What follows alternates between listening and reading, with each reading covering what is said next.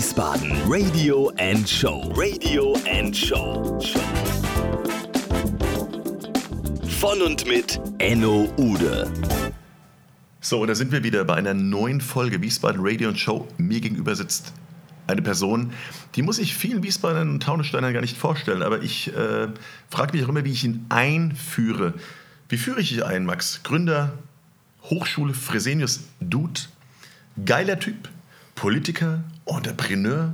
Wie würdest du dich, lieber Max Faust, herzlich willkommen, dass du da bist, denn vorstellen? Ja, erstmal vielen Dank, Enno, dass ich dabei sein darf. Ähm, wie ich mich persönlich vorstellen würde, ja, Seriengründer, das ist ja auch so ein schöner Begriff von dir. Ähm, ich glaube, ich bin auch Seriengründer, ähm, bin immer gewollt, neue unternehmerische Ideen irgendwie umzusetzen, aber auch als Seriengründer ähm, oder andere Seriengründer auch zu unterstützen, nämlich in der Gründungsförderung. Ich arbeite seit 2016 an der Hochschule Fresenius im Bereich Gründungsförderung. Mache gern Sport, bin Handballer, bin Politiker, irgendwie schon immer gewesen, auch schon in der Schule. Und ja, eigentlich ein cooler Typ, der mit coolen Leuten viele geile Dinge machen möchte. Ja. Ich kann mich daran erinnern, bevor wir hier wirklich zum richtigen Podcast kommen, wie wir hier Glücksleben hatten. Ja. Und einer meiner treuesten Stammgäste bei Glücksleben war Max Faust. Da kam er reinmarschiert. Freitags mittags haben wir eröffnet, 13 Uhr. Und es klingelte und es ging los. Max kam rein mit einer ganzen Entourage. Und es wurde Sekt und Jünglingbier getrunken. Aber das sind alles Dinge, mein Lieber, auf die kommen wir im Podcast zu sprechen. Ja? Weil du bist nämlich nicht nur ein geiler Typ. Wir fangen mal mit dem Gründer Max Faust an. Denn so habe ich dich ja vor ein paar Jahren kennengelernt. Wir kennen uns ja schon ein paar Jährchen. Da ging ein Raunen durch Wiesbaden und durch Taunusstein. Wem gehört denn dieser geile Airstream? Das ist diese, für die Wiesbaden Radio- und Showhörer da draußen, das sind diese geilen Wohnmobile aus Amerika, die so verchromt sind, also ein Airstream in verschiedenen Größen. Und auf einmal stand auf allen möglichen Food Festivals, dieser Airstream in Taunusstein, in Itstein und wo auch immer. Und alle haben gesagt, was ist das denn? Da steht drauf Food, vegan. Und da sind wir bei deiner ersten Gründung, Max. Erzähl mal über die Gründung von einem veganen Unternehmen in einem Zeitalter, muss man dazu sagen. Das macht es ja aus. Heute was Veganes gründen, das kann jeder. Vor vier, fünf Jahren sowas zu machen, das können nicht viele. Erzähl mal. Ja, ich nenne es oft eine multiple Nischenstrategie, die wir damals irgendwie gewählt hatten. Ähm, es war ganz interessant. Ich, ursprünglich die Idee kommt von meiner Mutter. Äh, das habe ich damals 2015 gemeinsam mit meinen Eltern gegründet, Food Vegan. Und meine Mutter hatte schon immer irgendwie so einen Drang, sie ist erstens Unternehmerin, einen Drang nach neuen Geschäftsideen, Modellen, ähm, aber auch eine sehr bewusste Ernährerin und äh, kam dann irgendwann, hört sich jetzt ein bisschen blöd an, aber kam wirklich am Abend ähm, auch auf mich und meinen Vater zu und meint so, hey, wir sind jetzt, oder ich bin jetzt Veganer und äh, hier mein, mein Vater Detlef, äh, Detlef möchte mitmachen, hat gar keine Chance gehabt, Nein zu sagen und kam dann direkt auch noch damit um die Ecke, auch eine, neues, eine neue Idee damit zu verknüpfen, nämlich Food Vegan aufzumachen. Die Marke kam dann später dazu. Und ähm, ja, damals habe ich mir dann irgendwie überlegt, ach je, jetzt sind die Eltern vegan und was, ist und, hier, was ist denn hier passiert ja, auf einmal? Und jetzt auch, ich meine, meine Eltern sind ja auch nicht mehr die Jüngsten, ähm, haben jetzt auch alle die, die sechs vorne dran stehen im, im Alter und jetzt wollen die sich auch nochmal neu selbstständig machen. Ich dachte, oh Gott, was soll das denn werden? Aber so mit der Zeit habe ich gedacht, das ist echt eine ziemlich coole Idee. Diese, dieser, dieser Mix aus Foodtruck, was ja mega im Trend auch gerade mm. zu mhm. dieser, dieser Zeit 2015 war, mit den ganzen Streetfood-Festivals etc., ähm, dann die, der ganze Vegan-Trend, damals 2015, du hast gerade eben richtig gesagt, war vegan eigentlich eher noch ein Schimpfwort. Mhm. Ähm, es war so langsam in der Bewegung, im Kommen. Heute ist das ja fast schon normal. Heute muss man sich nicht schämen, glaube ich, Veganer zu sein. Und der, der Mix aus Streetfood, Foodtruck und veganem Geschäftsmodell ähm, fand ich echt eine hochspannende Idee und hat sich dann hat so in meinem Kopf gebrodelt und habe gedacht, ey, das, da kann man, glaube ich, was richtig Geiles draus machen, wenn man eine coole Marke drumherum baut, was ja immer so mein, mein, mein Fokus ist und ich glaube auch meine Stärke ist, irgendwie Marken zu entwickeln. Ähm, ja, habe ich gedacht, ey, lasst uns das richtig vorantreiben, lasst uns ähm, das irgendwie durchführen und sind dann damit total gestartet. Erstmal so in der Region Wiesbaden, relativ schnell nach Mainz geblickt, weil dann natürlich auch genau diese Kernzielgruppe ist für, für die vegane Ernährung mit vielen Studenten.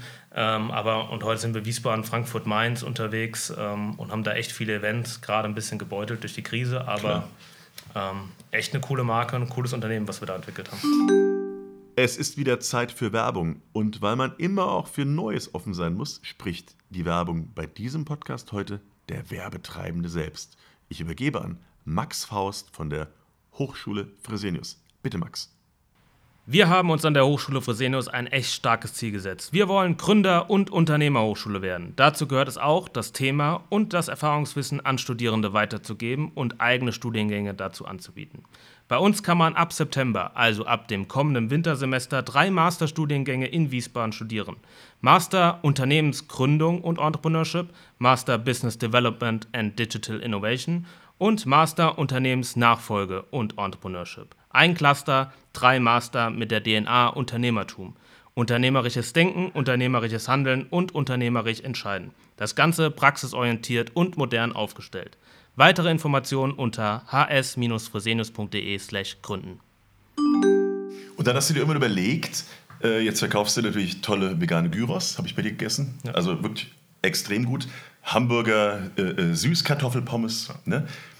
Und dann hat sich der Unternehmer Max Faust überlegt, warum verkaufe ich denn eigentlich auch eigenes Bier?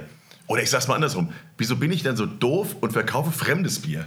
Und dann kam die auf die Idee in einem Freundeskreis, wir machen ein eigenes Bier und geben ihm einen Namen, dass sich oder den sich jeder merken kann, Jünglingbier. Nächste Gründung, erzähl mal. Ja, normalerweise, wenn man bei uns auf die Webseite geht, jünglingbier.de, dann fällt einem so der prägnante Satz auf, äh, Schüchtern, weil, schüchtern, aber schwer. Ja, schüchtern und schwer, aber schwer in Ordnung fällt da auch auf, klar. aber vor allem der prägnante Satz Bier, weil keine gute Geschichte mit einem Salat anfängt. Ähm, bei mir trifft das ja eigentlich gar nicht so zu, wenn man mal die vorherige Story mit Food Vegan äh, in Kombination bringt, weil eigentlich hat sie ja damit mit einem Salat angefangen.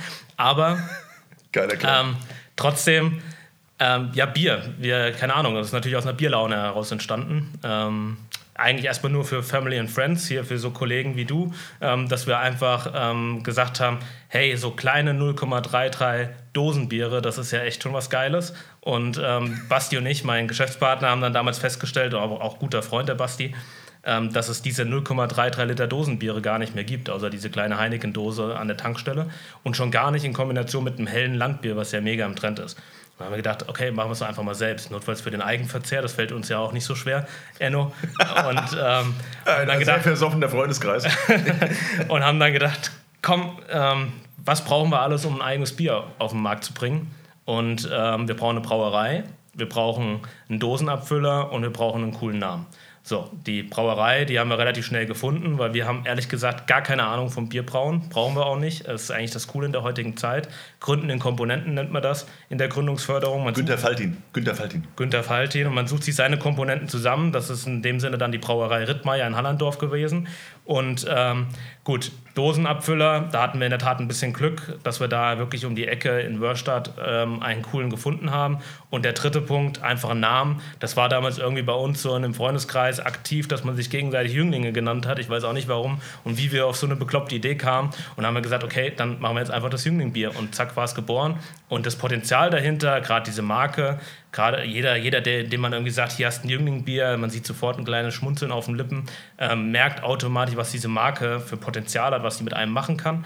Und ähm, ja, in dem, die Kombination aus genau diesen Dingen hat dann gezeigt, dass das enorm viel Potenzial hat und haben dann erst dann eigentlich gesagt, okay, lass uns da was Ordentliches draus machen. Mhm. Also mein Schwager Philipp von Fahrer, der ja den berühmten Spruch, äh, das Schöne an Bier ist Bier.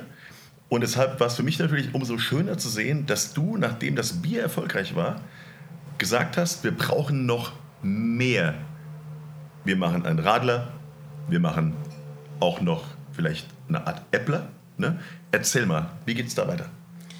Ja, also natürlich klar, mit einem Bier ist es immer sehr schwer, weil du wirst eigentlich erst professionell wahrgenommen und auch äh, so richtig gelistet, auch in den großen Supermärkten, wenn du halt ein bisschen mehr, eine breitere Palette zu bieten hast. Ähm, wir haben dann relativ schnell mal irgendwie gedacht, okay, ein Radler aus, wenn du schon Bier hast, kannst, kann ja auch nicht so schwer sein, dann einen Radler aus draus zu machen, musst ja eigentlich nur irgendwie Limonadenextrakt dazuführen. Ähm, hatten dann mal zwischenzeitlich mit einem Ähm, Federweiser, auch Oh, einen kleinen Erfolg, das Oh, ähm, total verrückt. Ein Federweiser, der ein Jahr lang haltbar ist und fest verschlossen. Alle Leute im Supermarkt denken sich, hä, wie geht denn das? Was sind das für komische Typen? Ja, ähm, aber es ging. Wir Federlinde. Federlinde. Federlinde, ein toller Ähm, Name. Fällt mir gerade Haben wir jetzt wieder zurückgenommen, weil es genau so unfassbar schwer ist zu erklären. Mhm. Äh, Im Supermarkt funktioniert das nicht. Du hast keine Chance, im Supermarkt groß was zu erklären. Und äh, haben wir irgendwie festgestellt, dass das schwierig ist. Und ähm, ja, wir mussten, wir waren einfach in den letzten, äh, Jünglingbier wurde 2017 gegründet. Ähm, das ist jetzt fast zwei bis drei Jahre her. Äh, da in diesen drei Jahren warst du natürlich immer in der, in der, musstest du immer dein Geschäftsmodell irgendwie anpassen. Das fing damit an, dass wir, dass die Dose rausgeflogen ist. Mega schwierig gewesen für uns, eine Dose zu platzieren, gerade in der Gastronomie, die du als Umsatz, umsatzstärkste ähm, Quelle brauchst. Ähm, du hast immer diese Nachhaltigkeitsdebatte und so ist es natürlich auch immer mit der Anpassung eines Geschäftsmodells, in welche Richtung du Getränke auch weiterentwickelst. So, wir sind jetzt so weit, dass wir gesagt haben, okay, wir sind auf der Flasche, auf die Flasche umgestiegen, bringen jetzt parallel in diesem Monat sehr wahrscheinlich das Naturradler dazu raus ähm, von Jüngling Bier und äh, das Weizenbier steht in der Pipeline, ähm, dass wir uns jetzt erstmal auf eigentlich unser Kerngeschäft ähm, konzentrieren, alkoholische Produkte und ähm, schauen, wie wir die vorantreiben in der Flasche. Nachdem du der erste Typ bist, der mir das Wort unterhopft beigebracht hat, Ja. ähm, möchte ich aber jetzt auf ein Leben kommen, was du auch führst, neben deinem Gründertum und was dich extrem auszeichnet. Äh, du bist schon sehr lange bei der Hochschule Fresenius und äh, entwickelst dort das unter anderem das Kompetenzcenter, sorry, Kompetenzcenter Entrepreneurship. Erzähl uns doch bitte mal darüber. Was passiert da?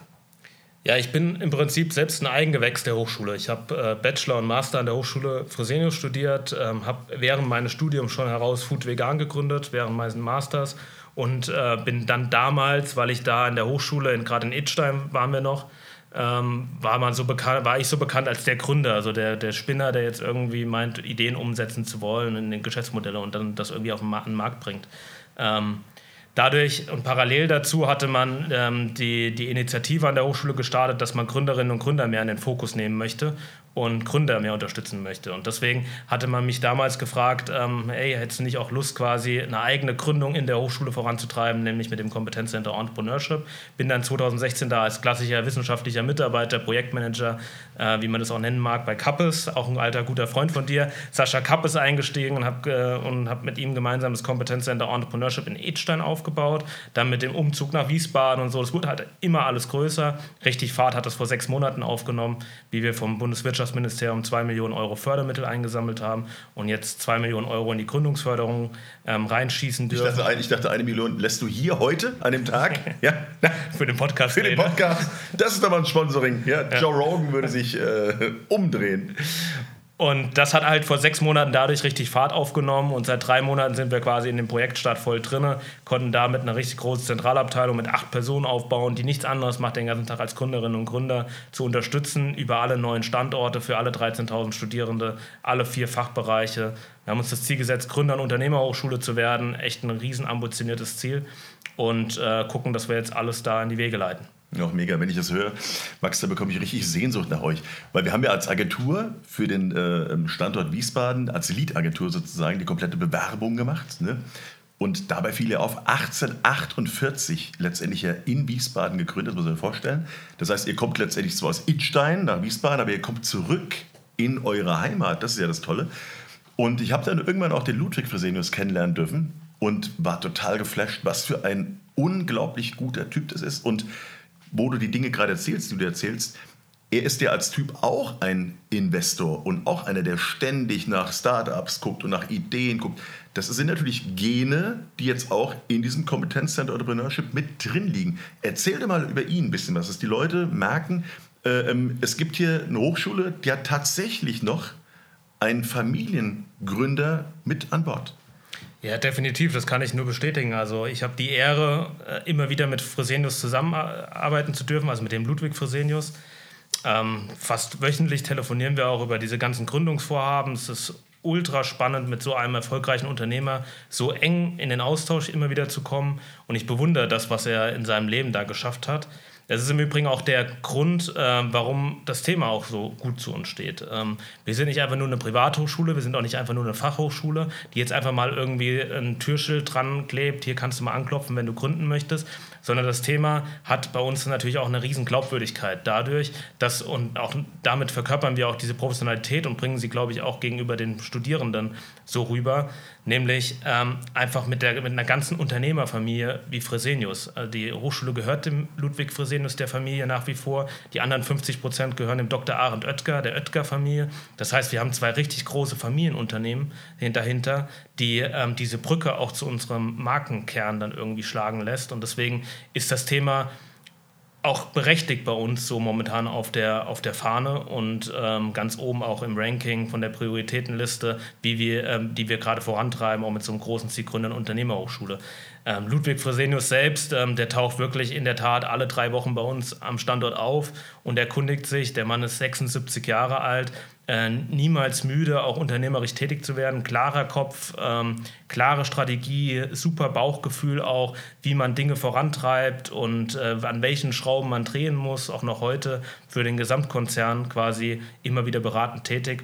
Ist schon echt irre, was, was, was da geleistet wird von ihm und äh, wie er die Hochschule so weiterentwickelt hat. Ich glaube, es war kein Selbstläufer bei der Hochschule Fresenius, dass man heute über neun Standorte aktiv ist 13.000 ähm, Studierende hat und vor allem das in so einer rasanten Zeit und sich eigentlich zum Marktführer der Privathochschulen in der Vollzeitpräsenz sich entwickelt hat. Mhm. Und jetzt habt ihr ja zum Beispiel in Wiesbaden, aber auch in Idstein oder auch in Düsseldorf, habt ihr Coworking Spaces aufgebaut, was letztendlich ja sekundär äh, ähm, betrachtet keine Studenten sein müssen, sondern da kann sich jeder, der eine coole Idee hat, einmieten für relativ wenig Geld und die Infrastruktur und euer Know-how und auch das Know-how miteinander nutzen. Erzähl mal darüber, weil in Wiesbaden läuft das ja auch schon sehr erfolgreich. Also der Tim, der hier gerade filmt zum Beispiel, der kommt auch daher. Du sitzt auch dort oben im dritten Stock in der Moritzstraße und betrachtest dir die natürlich alle, ob die auch alles richtig machen. Aber erzähl mal, wenn ich jetzt eine Idee habe und habe Bock auf Räumlichkeiten, die cool sind, wie komme ich zu dir? Gerade heute habe ich von der Talita den Mietvertrag gesehen, die sich auch Ernst. bei uns einmietet äh, mit einem Gründerschreibtisch. Mit dem mache ich nächste Woche zwei Podcasts. Ja, siehst du, ja. schon wieder super die Brücke eigentlich geschlagen. ähm, ja, was machen wir da konkret? Im Prinzip gehört es zu unserem ganzheitlichen und strukturierten Förderansatz. Ähm, wir sagen halt nicht, dass es nur einen Kanal gibt in Richtung Gründungsförderung. Ähm, für uns ist Gründungsförderung irgendwie die Gesamtbreite an Angeboten, die du liefern musst. Und erst die Kombination lässt Gründerinnen und Gründer erfolgreich machen. Wir machen da vier Säulen. Das fängt an mit dem Thema Netzwerk, eine Community äh, abbilden, eine Community Leute zusammenbringen. Ähm, egal ob Investoren, ob Gründerinnen und Gründer, ob Kooperationspartner, alle bieten, äh, bilden irgendwie so eine Think Tank, die ähm, zusammengehört. Das geht dann weiter mit ähm, dem Thema Infrastruktur, die du gerade angesprochen hast. Wir bauen Gründerzentren auf. In Wiesbaden haben wir 300, fast 300 Quadratmeter in der Vermietung, ähm, von Gründerbüros bis zu Gründerschreibtischen, Coworking, Kreativräumen, die wir anbieten auch in der Tat für kleines Geld. Studierende bei uns haben da noch einen kleinen Preisvorteil. Die kriegen das für 150 Euro im Monat, ähm, einen festen Gründerschreibtisch zugeordnet. Ähm, damit wollen wir Gründerinnen und Gründern ein Zuhause geben und das entwickeln wir gerade zum Beispiel auch in Düsseldorf, in Berlin. Idstein wird jetzt im August ähm, mit 200 Quadratmeter eröffnet und es sind auch nicht irgendwelche Büroräume. Ich glaube, gerade Idstein ist ein sehr, sehr gutes Beispiel dafür, aber Wiesbaden ist auch schon sehr attraktiv, dass es nicht einfach nur Büroräume sind. Mhm. Das sind schon richtige moderne New Workplaces, wo ähm, man, glaube ich, seine Kreativität gut entfalten kann. Das geht dann weiter in dem Konzept mit Coaching- und Education-Formaten, wo wir einfach passendes Wissen zur individuellen Gründungsphase vermitteln wollen. Da haben wir jetzt zum Beispiel einen eigenen Accelerator aufgesetzt, der jetzt groß an den Start geht deutschlandweit. Wir haben äh, den Pioneer Coach an den Start gebracht. Das ist so eine Art Netflix für Gründerinnen und Gründer, wo wir ähm, eine Plattform aufgesetzt haben mit vielen Lernvideos, Podcasts, Interviews, wo du auch Teil werden sollst, jetzt bald, habe ich gesehen, äh, mit das einem eigenen Podcast. Kommt auf den Preis drauf an. Ich meine, das ist, man wird nicht günstiger, Max. Genau.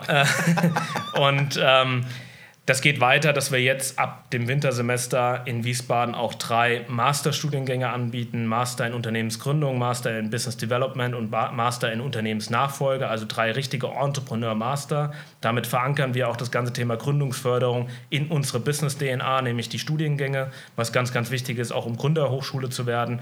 Und die dritte, äh, die vierte Säule ist das Thema Events, wo wir dann einfach die richtigen Menschen, die Community auch am richtigen Ort zusammenbringen wollen, nämlich mit tollen Eventformaten, weil das Ganze muss natürlich auch mit guter Kommunikation begleitet werden. Und ja, das sind vier Säulen unseres ganzheitlichen und strukturierten Förderansatzes. Und äh, wir nennen das das sogenannte NICE-Konzept, weil die ersten Buchstaben der vier Säulen das schöne Wort NICE ergeben. Nice. Was mich ja damals fasziniert hat, war, dass du gesagt hast, wir brauchen aus allen Bereichen Wirtschaft, Politik, Presse, brauchen wir Menschen, die sich in einem sogenannten Beirat für diesen Entrepreneurship Kompetenzcenter zusammensetzen. Da finden vielleicht Wechsel statt, was auch immer. Aber fand ich hochinteressant. Erzähl mal darüber. Da ist jetzt zum Beispiel auch der Landrat Kilian drin. Oder der Enno Ude. Enno Ude ist da drin. Ähm, was hat es damit auf sich? Ja, also das gilt ja immer. Ähm, das gilt ja immer bei jeder, bei jeder Art auch von Unternehmung oder Organisation, die man vorantreibt. Am Ende sind es die Menschen, die es ausmachen. Da kann man noch so viel digitale Plattformen drumherum bauen und äh, tolle Angebote und Aktivitäten schnüren. Menschen sind das A und O. Glaube ich, brauche ich dir nicht zu erzählen. Ähm, und für uns war es wichtig, ähm, einfach gute, gut vernetzte Menschen bei uns in einem Beirat zu strukturieren, die natürlich zum einen uns strategisch einfach beraten und sagen, hey, das ist genau die, der richtige Weg, den ihr hier einschlagt, ähm, oder da müsst ihr nachjustieren, einfach eine klassische strategische Beratung, aber natürlich auch Markenbotschafter zu sein für so eine tolle Sache, die wir da betreiben. Und dafür brauchst gut vernetzte Menschen, dafür brauchst bekannte Gesichter, ähm, coole Gesichter, die auch Leben in die Bude bringen. Und da war der Beirat, ähm, glaube ich, eine echt tolle Sache, wo wir Leute drin haben wie den Laurenz Leuchner, der mhm. Gründer von, von Tier. Ja, von Tier und Rebuy. Von Tier und Rebuy. Ich glaube, mhm. Rebuy ist ein bisschen in den Schatten gerückt, nachdem man Tier auf den Markt bringt. Das stimmt. Ähm, das aber das sind echt coole Leute, die wir auch dir zu verdanken haben, Enno. Ach, das ist diese, dieser Lob. Dieser, dieses Lob. Das ist schon. Ich bin völlig, ja, man wird ja fast rot. Okay, ähm, jetzt hat sich ja durch Corona, mein lieber Max, ähm, sehr, sehr viel verändert im Bereich der Lehre. Manches wurde digital, womit man nicht so schnell rechnete, dass es digital wird. Manches ist physisch geblieben, aber es wurde immer weniger. Was glaubst du denn bleibt übrig als Veränderung in der Lehre, wenn Corona vorbei ist? Wird manches tatsächlich nur noch digital passieren? Ihr habt viele über Zoom gemacht, ne? Äh, viele äh, Webcos, äh, Videokonferenzen, Telcos. Erzähl mal. Ähm, klar, das wird für uns auch die gleichen Veränderungsprozesse annehmen wie in jedem anderen Unternehmen auch. Ähm, wir sind ja ein privatwirtschaftliches Unternehmen und ähm, Corona hat natürlich das bei uns ausgelöst, was, woran wir schon seit Monaten, Jahren dran arbeiten, an einer ordentlichen Digitalisierungsstrategie. Und es ist immer interessant, dass es dann, vielleicht braucht es manchmal auch so Schritte, um sowas wirklich richtig schnell auch voranzutreiben. Ich glaube, wir haben das inzwischen ziemlich gut gemeistert, die gesamte Lehre ähm, von heute auf morgen in die, in die virtuelle Welt verlagert. Das hat auch, was ich gehört habe, sehr gut geklappt. Bei uns im Kompetenzcenter Entrepreneurship haben wir jetzt alles auch erstmal die ganzen Events online basiert durchgeführt. Äh, was bleibt dabei? Natürlich enorme Learnings, dass ähm, vieles auch so geht, vielleicht sogar auch besser geht auf diesem Weg dass man da auch effizienter arbeiten kann, ähm, schneller arbeiten kann. Für uns war das natürlich jetzt auch sehr gut, dadurch, dass wir ja neuen Standorte äh, bespielen mit dem CCE. Ähm, mussten wir uns auch irgendwie nicht mehr dafür entschuldigen, dass jetzt irgendwie bei einer klassischen Erstberatung keiner mehr von uns nach Hamburg reist, mhm. sondern da war das üblich, dass das über Zoom oder so läuft. Und ähm, ich denke, das werden wir auch beibehalten. Und ich glaube, da ist auch nicht ein Nachteil dabei zu spüren. Äh, was macht Corona noch mit uns? Klar, ich, digital, ähm, das, das wird auch für die Hochschule ein enormer Veränderungsprozess auch in Zukunft werden. Äh, Kundenerwartungen, glaube ich, gerade der Studierenden, werden sich maßgebend, äh, maßgeblich ändern. Ähm, ich glaube, da muss man sich drauf einstellen. Ähm, ja, digital wird einfach viel, viel wichtiger. Für uns im CCE bedeutet es hoffentlich mehr Gründerinnen und Gründer, weil aus der Krise entstehen meistens die besten Geschäftsideen. Unbedingt. Und ähm, so war es damals in der Nachkriegszeit auch schon, mhm. ähm, dass eigentlich aus so einer Not heraus die besten Unternehmen entstanden sind. Mhm. Jetzt kommt eine provokante Frage, lieber Max. Ich bin mal gespannt, wie du darauf reagierst, aber ich kenne dich als eloquenten Typ. Ja? Bei allem, was du eben gerade erzählt hast und bei allem, was ich politisch über dich weiß, stellt sich für mich natürlich die Frage, du setzt dich so für freie Märkte ein, Unternehmer ein, äh, Startups ein, Entrepreneure ein und bist extrem politisch aktiv, zum Beispiel als Kreistagsabgeordneter, Stadtparlamentarier in Taunusstein, für die SPD. Jetzt würde ich gerne von dir mal wissen, wie passt denn das zusammen? Ich glaube, die sozialdemokratische Musterantwort wäre jetzt, als Volkspartei muss man jeden abbilden. Naja, ähm, aber die Volkspartei, naja, wer, wer weiß, wer weiß, ja. Ähm, nee, natürlich. Ich meine, ähm, klar, ich glaube, es gibt auch in der SPD einen Flügel äh, für die Unternehmer, definitiv. Und die, ähm, die SPD setzt sich auch gerade durchaus auch als Volkspartei viel für Unternehmerinnen und Unternehmer ein. Natürlich hat man da teilweise in gewissen Bereichen auch eine andere Sichtweise als jetzt zum Beispiel die, die Freien Demokraten oder so. Aber das passt und das ist meine Heimat. Ich glaube, das wurde mir damals auch äh, in die Wiege gelegt, dass ich Sozialdemokrat bin. Und ähm, ich glaube, genau da wird spannend, nämlich ähm, unternehmerische Interessen mit Arbeitnehmerinteressen in Kombination zu bringen. Und ähm, eigentlich kannst du das als Partei auch erst dann richtig gut machen, wenn du beide Sichtweisen auch vertreten kannst. Hm. Man merkt eigentlich gar nicht, dass du aus der Politik kommst, ehrlich gesagt. das war ja wie aus dem Stegreif. Ja, du hast mir kein Bier gegeben. Ich wollte gerade sagen, ja, ne, Bier gibt es erst nachher. Ähm, jetzt bin ich ja selbst auch Handballer. Ne? Ich habe ja auch lange Jahre Handball gespielt. Verrückt. Verrückt, oh. ja. Bei, ähm, bei Blau-Gelb und beim VfR. Ja, beim äh, lieben Herrn Schreck, das war mein Trainer vor vielen, vielen, vielen Jahren. Der ist leider gerade vor wenigen Monaten verstorben. Aber eine andere Frage habe ich an dich. Mannschaftssport, Teamsport prägt einen ja fürs Leben. Das wissen wir beide. Definitiv. Und äh, die Dinge, die du machst, die du machst, die du ansprichst, ob in der Politik oder jetzt auch bei den Gründern, inwieweit hat sich denn bei dir das Thema Handball, und du bist immer noch aktiver Handballer, ja, ich könnte jetzt sagen, sieht man, ja, hochsportlicher Typ, heute hochgeschlossen in einem blauen Hemd. Äh, inwieweit hatte ich denn das Thema Handball und auch das Teamplaying äh, prädestiniert dafür, die Dinge zu tun, die du tust? Wie weit hilft es dir jeden Tag mit deinem Team? Ja, ich glaube, das ist viel unbewusst. Ähm also ich glaube, ich wollte diesen Teamsport niemals missen. Ich habe zwischenzeitlich auch mal Tennis gespielt. Da merkt man genau die, äh, die andere Seite von Sport. Ähm, auch da spielt man ja teilweise ein Team, aber es ist nicht zu vergleichen, wie wenn du Handball oder Fußball spielst. Ähm, ich glaube, man, man lernt relativ schnell, sich ganz anders einzuordnen, auch in so einer Mannschaft. Ähm, alleine auch ähm, mal nur die Synergie zu sehen zu Gründerteams. Ähm, ganz ähnlich. Ähm, auch wie verhält man sich in einem Team? Es macht einfach, und das ist im Sport ja ähnlich, wahrscheinlich habe ich das auch im Sport ge gelernt, ähm, Verlieren macht zusammen viel mehr Spaß, in Anführungszeichen, weil man da irgendwie gemeinsam durch die Scheiße, in Anführungszeichen, geht. Mhm. Aber Siegen und Feiern macht auch noch viel mehr gemeinsam Tierisch. Spaß. Mit Jünglingbier. Ähm, Mit Jünglingbier. Ja, ja, genau. Obwohl bei, bei Verlieren auch Jünglingbier trinken könntest. Das stimmt, ja. Das, ja. ja. das ist auch so ein, das ist eigentlich ein schöner, schöner Punkt, den du ansprichst. Geht es ja. den Leuten gut, trinken sie viel, geht es den Leuten schlecht, trinken sie noch mehr. Deswegen geht Jungbier immer hoch enthauptet aus dieser Krise heraus. Genau, ne? konjunkturfest. Ja, aber erzähl weiter, ich wollte dich nicht unterbrechen. Was, Nein. Für eine, was für eine Position hast du gespielt beim Handball? Oder spielst du? Gut, ich bin Rechtshänder, dadurch spiele ich halt viel halb äh, links. Äh, also Rückraum. Ja, genau, mhm. Rückraum, halb links oder Mitte. Ähm, das sind so eigentlich die, für, für außen war ich nie schnell genug und nicht flink genug aber deswegen da viel auf den, auf den halben Positionen im, im Rückraum. Und ähm, ja, ich glaube, das, das macht viel mit einem, wenn man im Mannschaftssport ist. Mhm. Ich glaube, das ist ähm, eine ganz, ganz wichtige Eigenschaft, die man da mitbekommt. Aber ich glaube, viel unbe äh, unbewusst. Und äh, die Frage, die ich meinen Eltern damals immer gestellt habe, äh, war, warum spielt man irgendwann Handball und geht nicht wie jeder andere ins Fußballtraining? Naja, weil keine Ahnung, muss ja alleine mal überlegen. Also wenn ich jetzt, ein, ich habe noch keine Kinder, aber wenn man sich mal überlegt, ähm, Kinder können halt relativ schnell gegen einen Ball treten, aber einen Ball werfen kriegen sie nicht so schnell hin. Das sagt ja alles zwischen Fußballern und, und Handballern. Man sagt ja auch, Handballer spielen Fußball zum Aufwärmen. Ne? da ist auch viel dran. Ja? Das ist einfach der intellektuellere Sport, habe ich immer das Gefühl. Ja? Das hat viel mehr mit Strategie, finde ich, zu tun als Fußball. Aber ich bin auch ein bekennender Fußballer und ähm, Fußball ist ein, auch ein grandioser Sport, definitiv. Also mein Bruder hat ja auch lange Handball gespielt und bei denen war das so, das war so brutal und so hart. Also was da bei so einem Spieler passiert ist, ne, auch an Verletzungen und so weiter, das ist, der ist der Fußball ja zumindest damals weit weg von gewesen. Mittlerweile hat sich auch einiges ein bisschen verändert.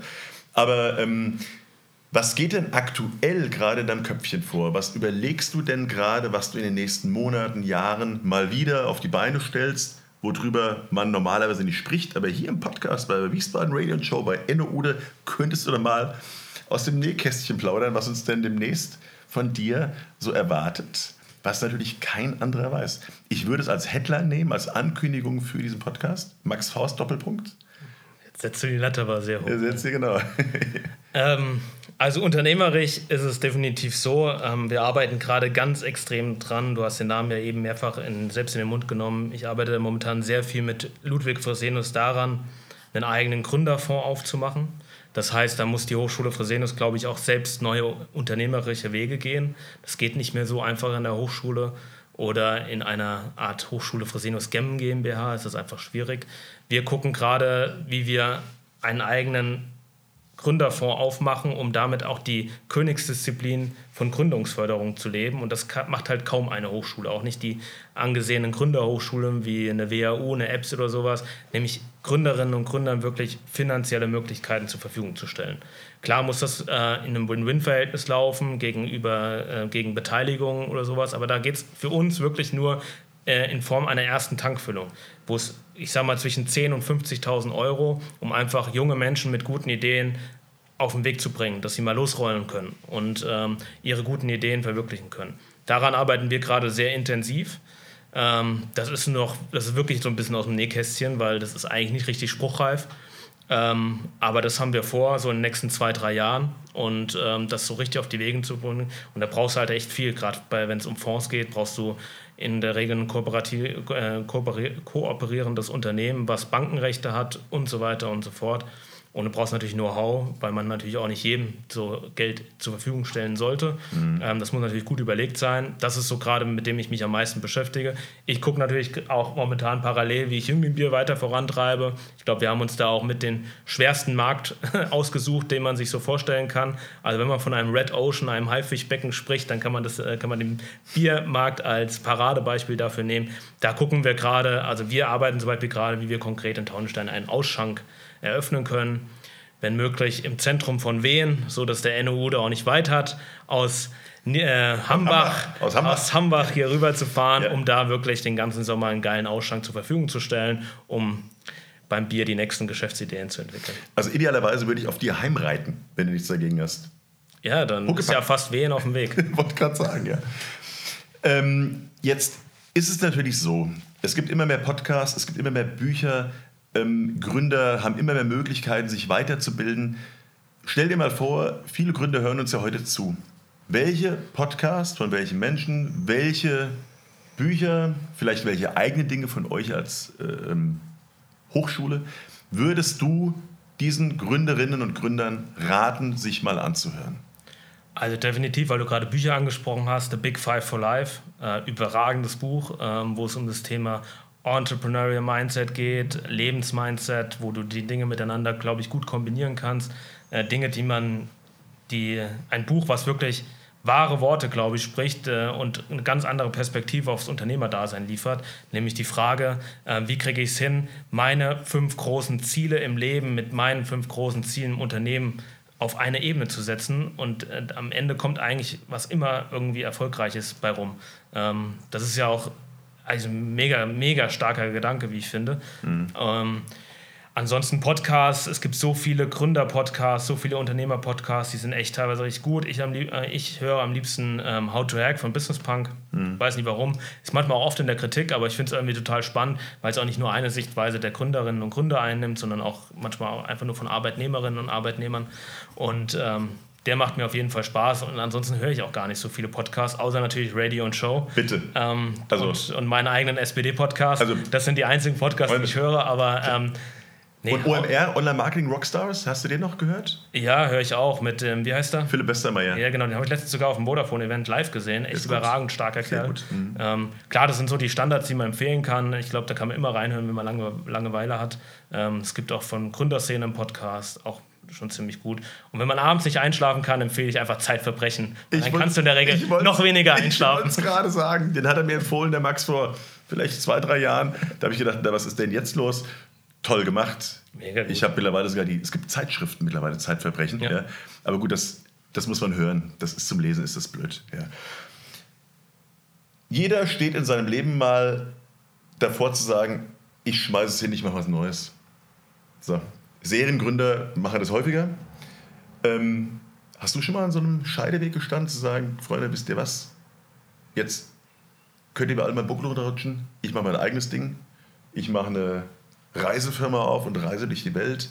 ich will gar nichts mehr mit euch zu tun haben? Oder bist du, hüpfst du von, ich sag mal, Steinchen zu Steinchen in diesem schönen Ozean?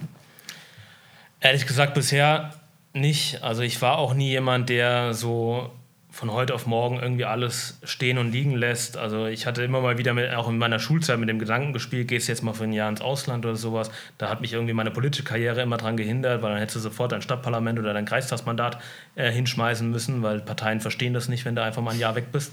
Ähm also Achim Exner hat das hervorragend gelöst damals. Was ihm die Liestleiter bis heute noch äh, nicht nachtragen. ja. ähm, aber das war immer so ein Thema und ähm, deswegen bin ich irgendwie immer zu Hause geblieben. Also nicht unbedingt nur bei meinen Eltern, aber ähm, bin dann trotzdem irgendwie auch in Taunstein fest verankert. Und wenn man mich jetzt fragt, könntest du, könntest du dir vorstellen, morgen wegzuziehen in eine andere Stadt?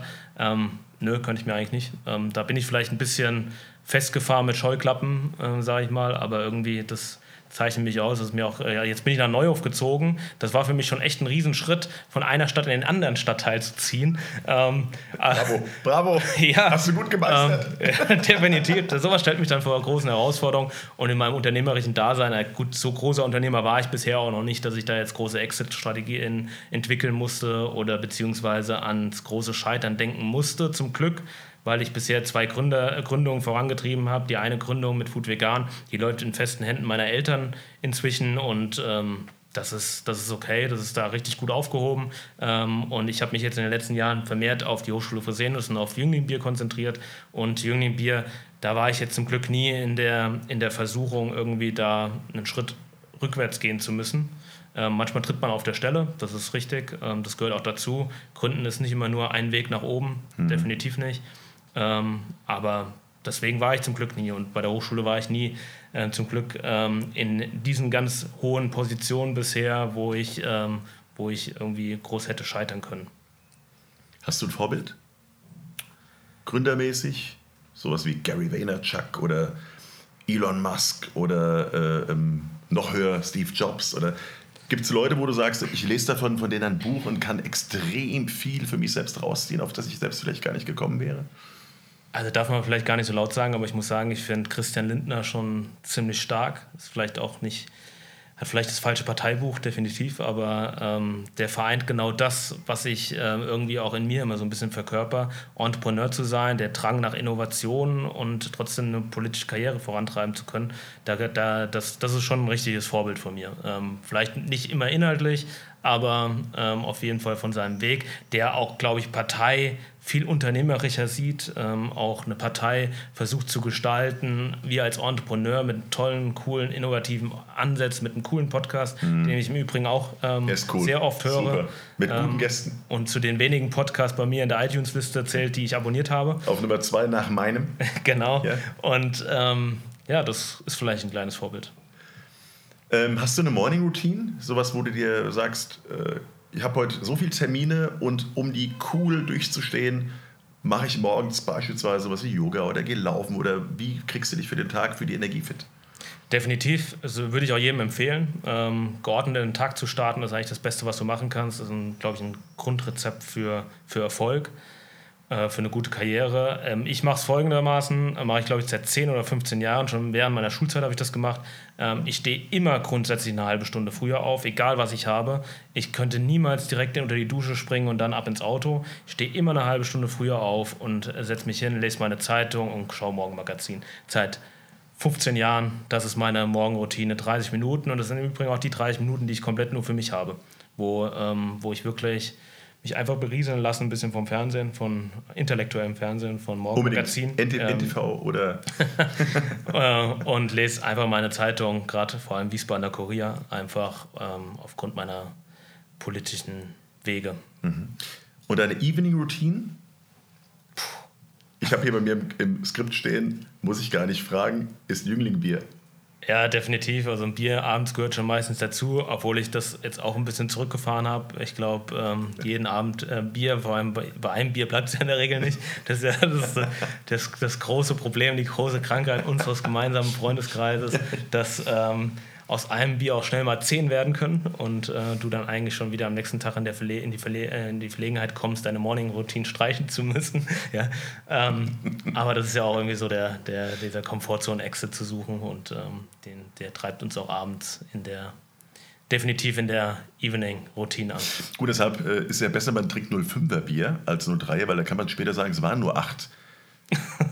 weil bei 03er wären es ja dann schon wieder 12 Max. Also das ist doch mal eine Geschäftsidee, oder? Äh, können wir mit Maßbier anfangen. mit Maßbier, genau. Ich würde dir, lieber Max, am Ende dieses wirklich, äh, na gut, äh, nicht anders zu erwartenden, äh, sehr, sehr illustren, ähm, trotzdem sehr informativen Podcastes das Schlusswort erteilen indem du einfach nochmal einen Abschlusssatz sagst zur Hochschule Fresenius, zum Gründen und warum Wiesbaden einfach genau der richtige Ort ist, um seine Ideen zu verwirklichen. Weil Wiesbaden entwickelt Menschen. Das ist, glaube ich, ein Satz, den du entwickelt hast, ne? Mhm. Äh, mit deiner Agentur, auch gerade mit, ähm, mit eurer Kampagne damals äh, zu Wiesbaden. Wiesbaden hat enormes Potenzial in diesem Zusammenhang. Ähm, wir haben den Heimathafen, wir haben die Hochschule Fresenius, wir haben einen Studentenwohnheim direkt gegenüber, wir haben die Zentralabteilung vom Kompetenzcenter Entrepreneurship. All diese Dinge auf einem ganz, ganz kleinen Fleck in der Moritzstraße. Ich glaube, dass wenn wir diesen Ort richtig gut entwickeln, mit, ich glaube, inzwischen 1000 Studierenden, die noch dazukommen, dann hat dieser Ort enorme Innovation und Strahlkraft für Hessen, wenn nicht sogar darüber hinaus. Und in diesem Ort liegt so viel Potenzial, dass ähm, dass das auf jeden Fall Lust für mehr macht und ähm, da noch ganz, ganz viel Potenzial und ähm, Erfolgsgeschichte, glaube ich, drin steckt.